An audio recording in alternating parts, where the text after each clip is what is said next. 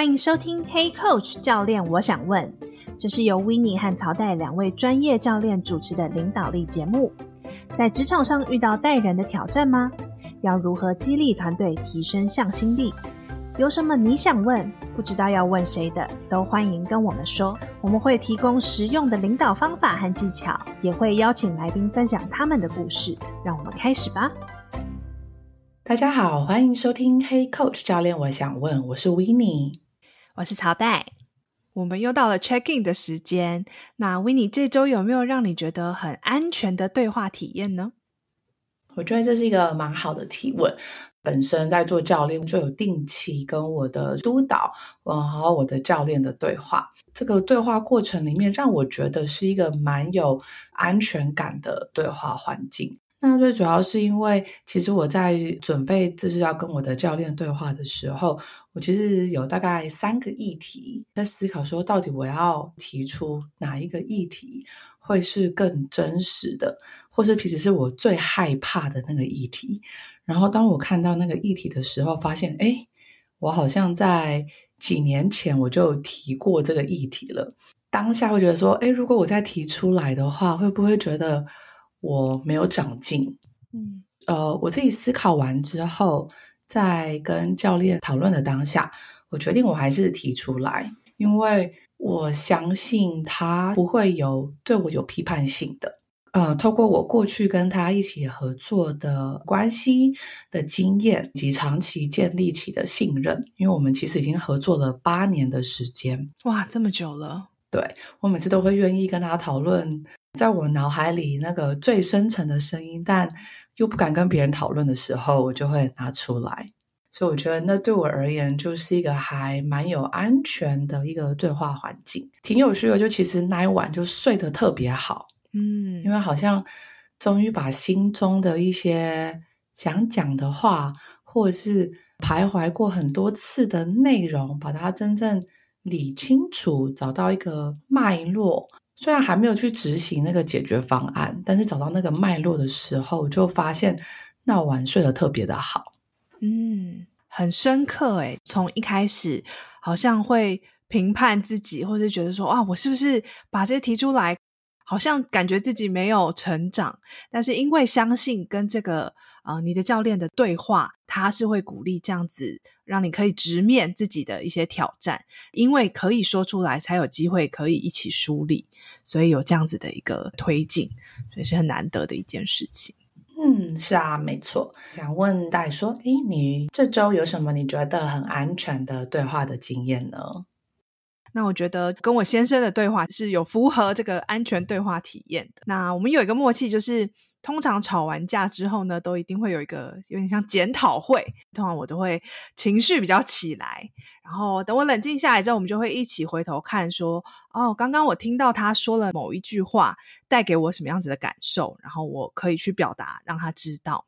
还有我说的什么话，我到底背后。”传达的讯息是什么？我是不是可以试着去更新我刚刚可能情绪性的字眼，把它重新调整，变成我真的想要传递的讯息？虽然说我还在练习，就是诶，在那个情绪上来的那个当下，要怎么样去按暂停，或者是转换视角，我有进步来，就是慢慢冷却下来之后，我们可以有一个心平气和的一个讨论。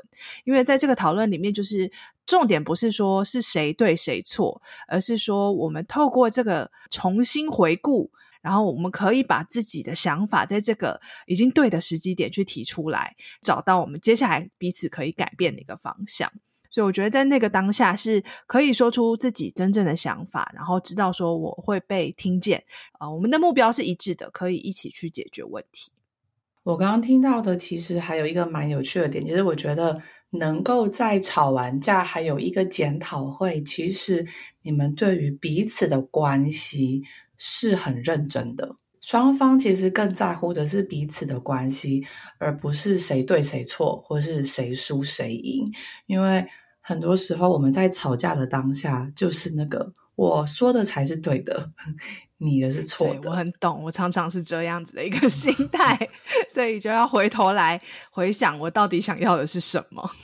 我觉得这是一件很难得的事情。我们家也是很常在当下吵架，就是用那种 surviving mode，彼此都在奋斗的状态。但其实把这个奋斗拿下来之后，就发现哦，其实我们更在乎的是我们的关系。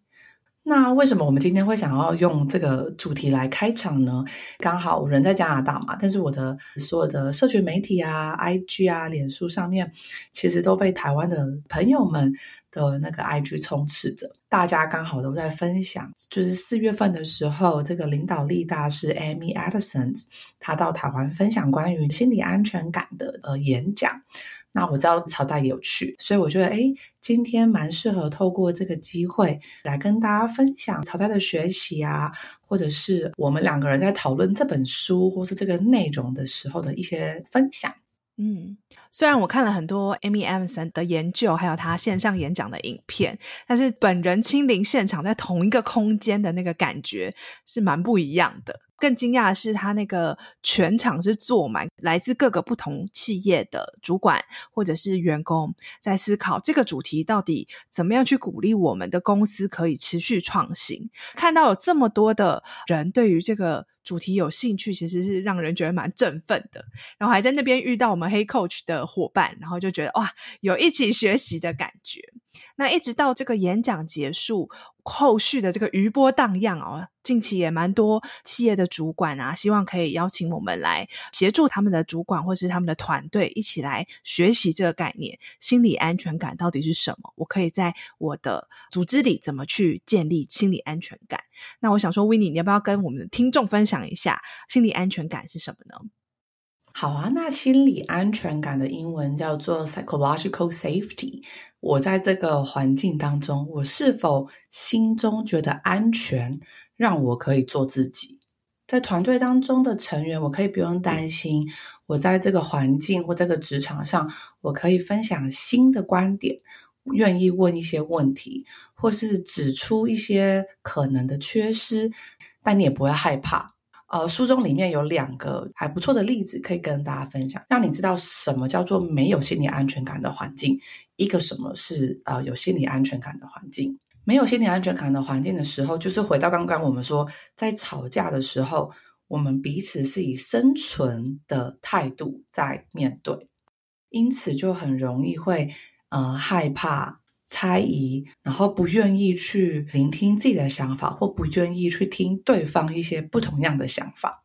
如果今天当有一个伙伴他提供一个新点子的时候，你就直接手插起来，眉头皱起来，然后就说我不太同意，因为这个想法没有经过验证。其实你就直接把你们彼此的关系就是关起来了。嗯，他的这个对话也就不会再持续去延伸了，甚至在对方的心中就会出现一个我没有办法再提供新点子的一个概念，这就是一个比较没有充分心理安全感的环境的一些举动。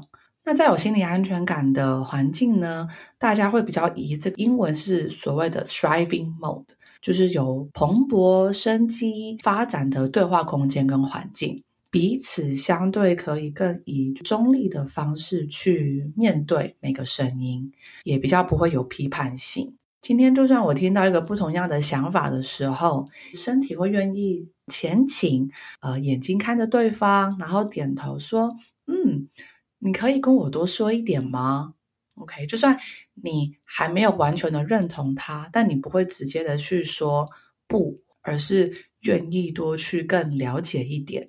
这样子的对话就会是有机的，你们的对话就可以持续下去，去听到更深层，当下可能还没有去讲到的内容。我还蛮喜欢你这个描述的，很有画面感。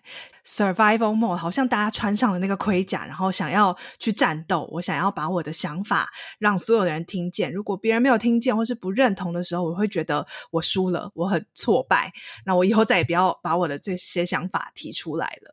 可是，在一个 thriving mode 的时候，诶，我们好像是共同在灌溉一个花园，或者是我们一起去看到原来有这么多不同的可能性展开在我们的面前。感觉是你刚刚讲的很蓬勃发展，更有。生机的感觉是可以共创出一些新的东西的。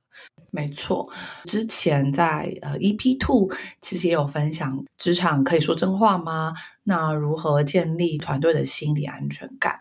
那没有听过的伙伴也可以回去听，并且我们有一个连结，可以帮助你去评估一下你的职场是否有心理安全感。除了我们刚刚分享的，啊、我们有一个自评，那大家都可以去线上做。感谢 Winnie，让我们很快速的可以复习一下心理安全感是什么样子的概念。回到 Amy Emerson 的大师论坛哦，我觉得我很印象深刻，就是其中他讲了一个故事，然后还搭配了这个影片。他在讲说，美国太空总署 NASA 在二零零三年的时候，他有一个哥伦比亚太空梭，那他在重返大气层的时候就爆炸解体，然后有七名太空人全部都罹难。但是后续他们就去调查、去访问，说：“诶，这件事情蛮严重的，是怎么发生的？中间到底有哪些环节是他们忽略的？”然后他们就发现说：“诶，其实太空梭就是升空的第二天，就有一个工程师，他其实在那个发射的影片里面，好像发现有一些异样。他想说，我想要看一下能不能取得这个卫星的照片，然后来厘清太空梭的问题。那他就跟他的老板讲。”他老板觉得说好像没有这个必要，所以他就只能跟他的同才就是讨论这件事情。但因为他没有要到这个照片，所以就没有再进一步。在这个 Emerson 教授他的演讲里面，他就放了一段影片，是事后记者去访问这个工程师的影片。那记者就问他说：“为什么你开这些任务会议啊？你也有参与，老板都在的这个场合，为什么你不把这件事情提出来？可以去 YouTube 上找这段影片哦，你就会看到那个工程师的表情跟他说的话，有一带着一种满满的无奈感。他就说。”我就做不到啊，我的位阶太低了。然后他就说，他们这个团队领导者，他把手就是举高过他的头顶，说他高高的在这里，我跟他真的差太远了，我没有办法说话。你可以关注到他说的不是说，诶，我选择不说，或者我觉得发言是不对的，而是我没有办法说，好像是有人绑住了他的双手，或是不让他做这件事情。那我觉得这描述蛮贴切的，所以听完这个例子之后呢，Edmondson 教授就问问观众，听到这个情境，大家的反应是什么？那还有几个选项，我觉得 Winnie 啊，然后我们各位听众，我们都可以一起来想一想。他第一个是说，哦，我表示同情，我可以理解这件事情对他来讲很困难，要把话说出来很困难。第二个是啊，我懂，我也有同样的感受，我也有体验过同样的事情。第三个是。啊、觉得很挫折，就是你干嘛不说出来？有这么难吗？第四个，有点气愤的感觉，这性命攸关的事情怎么可以不说？那 Winnie，如果是你，你可能会选哪一个？嗯，我觉得两个声音诶，会有一个，第一个是先同情吧，就是可以理解他不说出来，可是。同时间蛮气愤的，因为我觉得也是跟生命蛮有关的，不管是 NASA 还是医院，它都是跟性命有关的。我觉得那是讲出来的非常重要，所以我会有两个声音出现。嗯，那一场的观众，因为我们是线上投票嘛，大概就有百分之四十几啊，接近一半伙伴就是觉得说，哦，我可以理解这个状况，然后有百分之三十几的人觉得说我懂，我也有体验过。说出来啊，或者是觉得性命攸关的人，大概占百分之二十几左右。教授还在世界各地分享这个演讲，其实比例都差不多。这个结果没有很意外。那为什么在沉默跟这个发言之间，沉默常常会赢呢？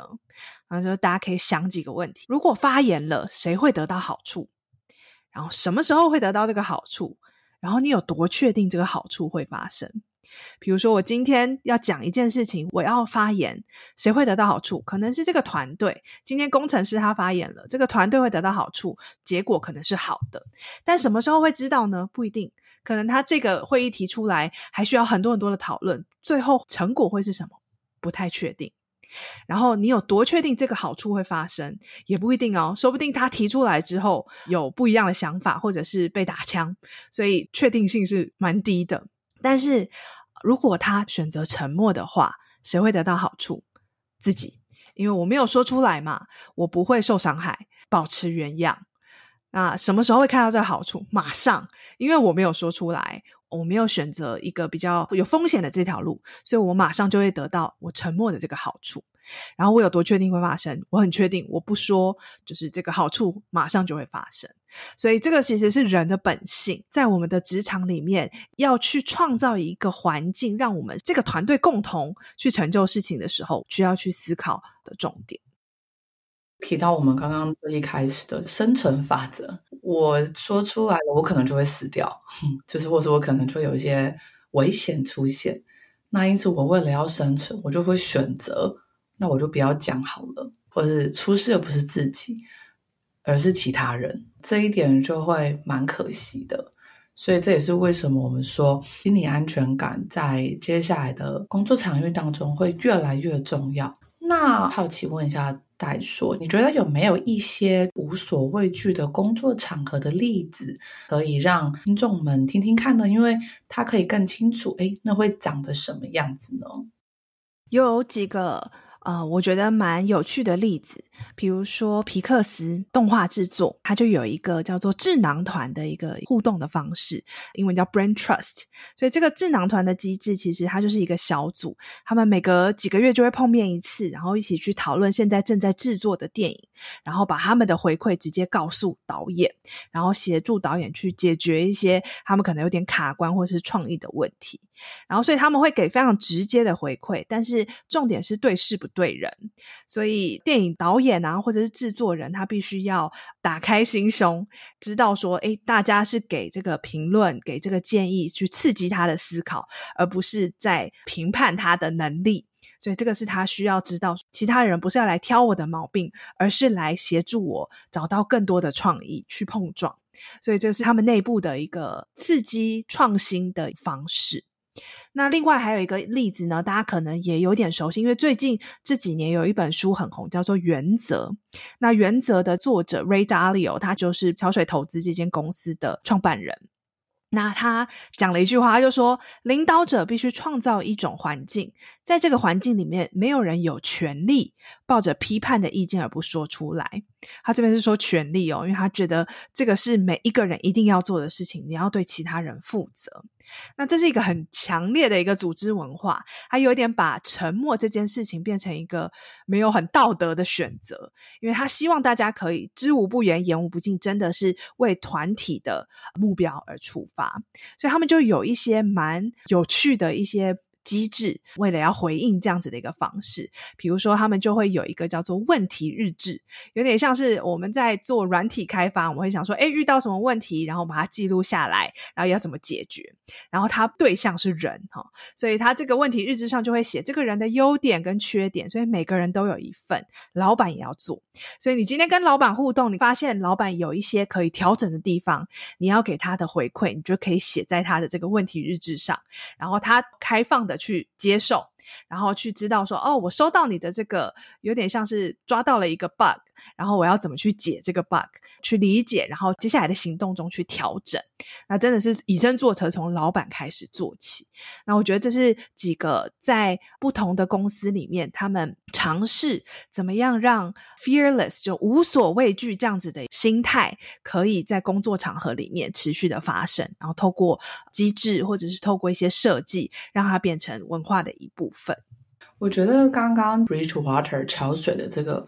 做法其实是一个蛮勇敢的尝试，而且我觉得是感受到那个就是 Ray 本身的意愿嘛。因为其实，在组织里面，我觉得不管多平行的组织，它都还是有一种职位的位阶上的差距。他如何去将这个不同，然后以一个没有批判性的方式去说出来，然后自己愿意去接受。真的很需要一个练习跟时间去发酵。我相信他可能也不是一天就到达这样子的环境，他是要许多的尝试改变，然后慢慢的将自己的那个面具放下，然后大家都可以做自己的一个状态。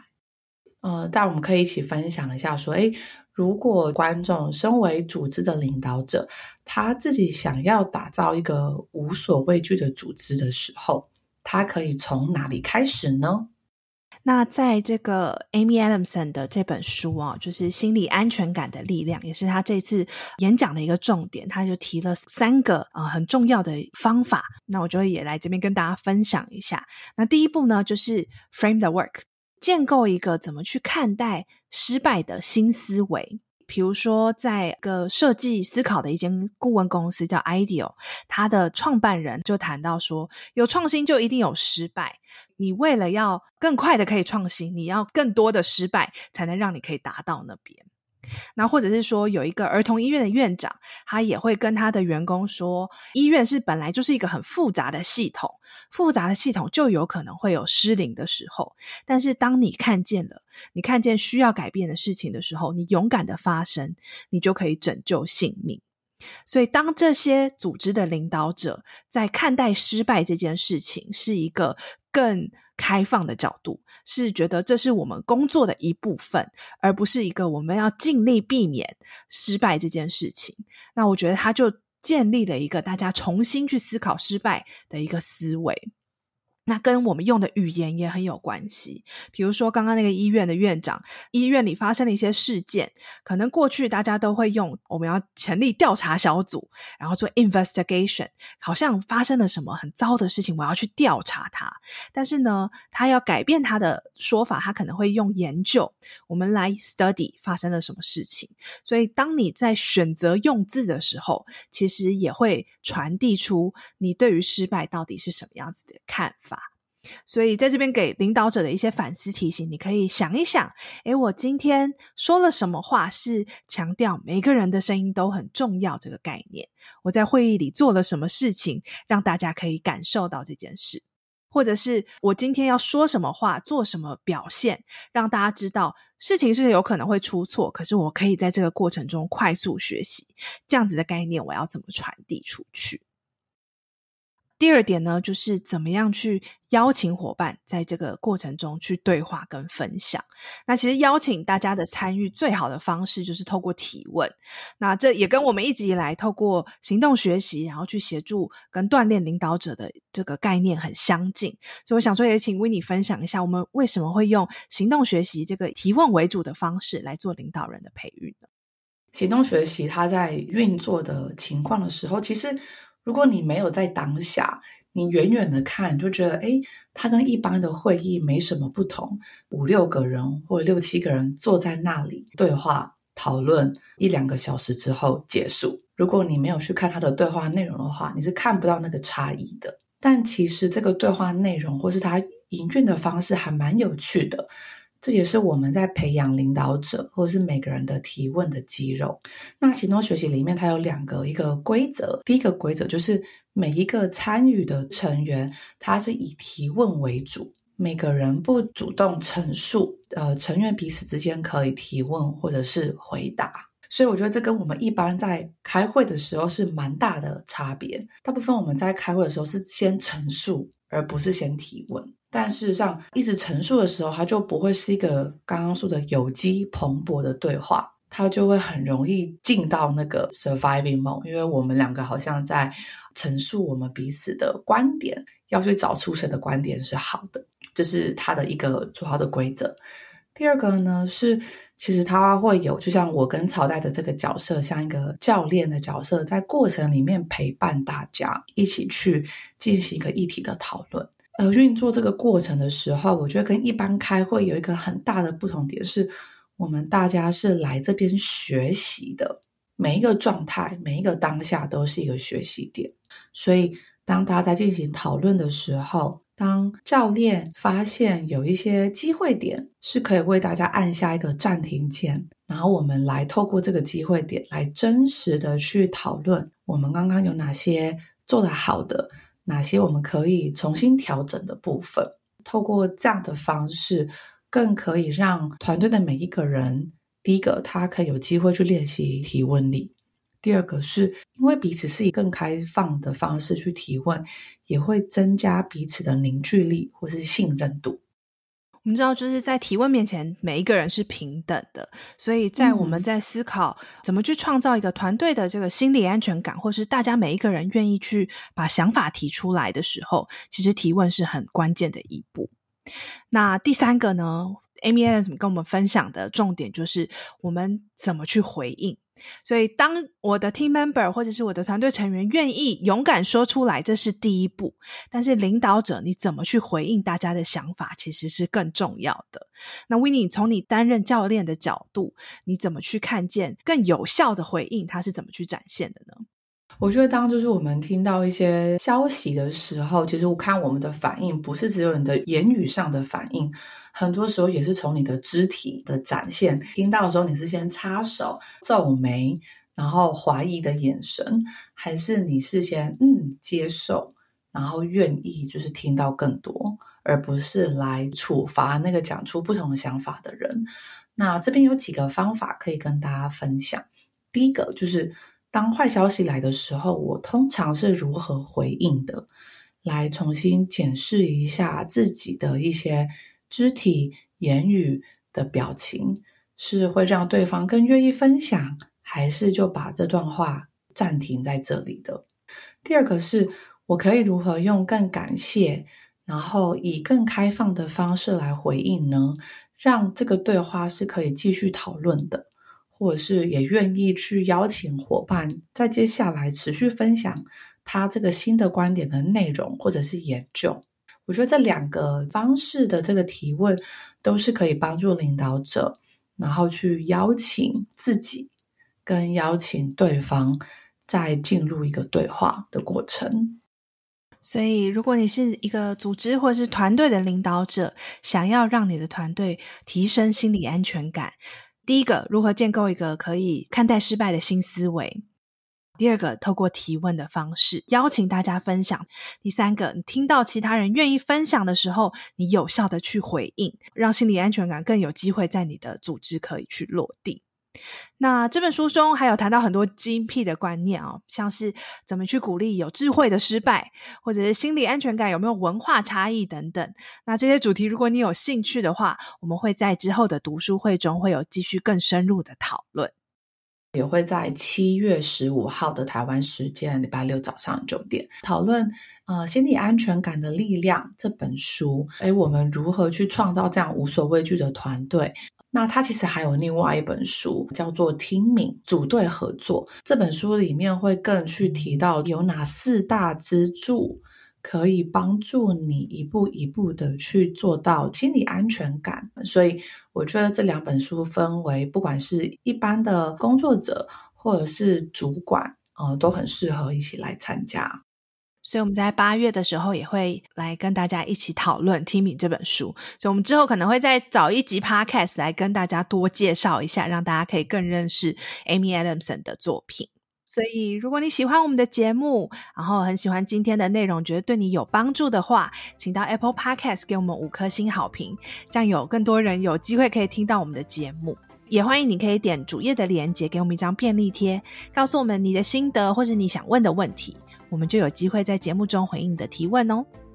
感谢你收听 Hey Coach 教练，我想问，邀请你和 Hey Coach 的跨国人才一起共学，成为自信勇敢的领导者，共创更美好的职场环境。那我们今天就到这边喽，拜拜，下次见，拜拜。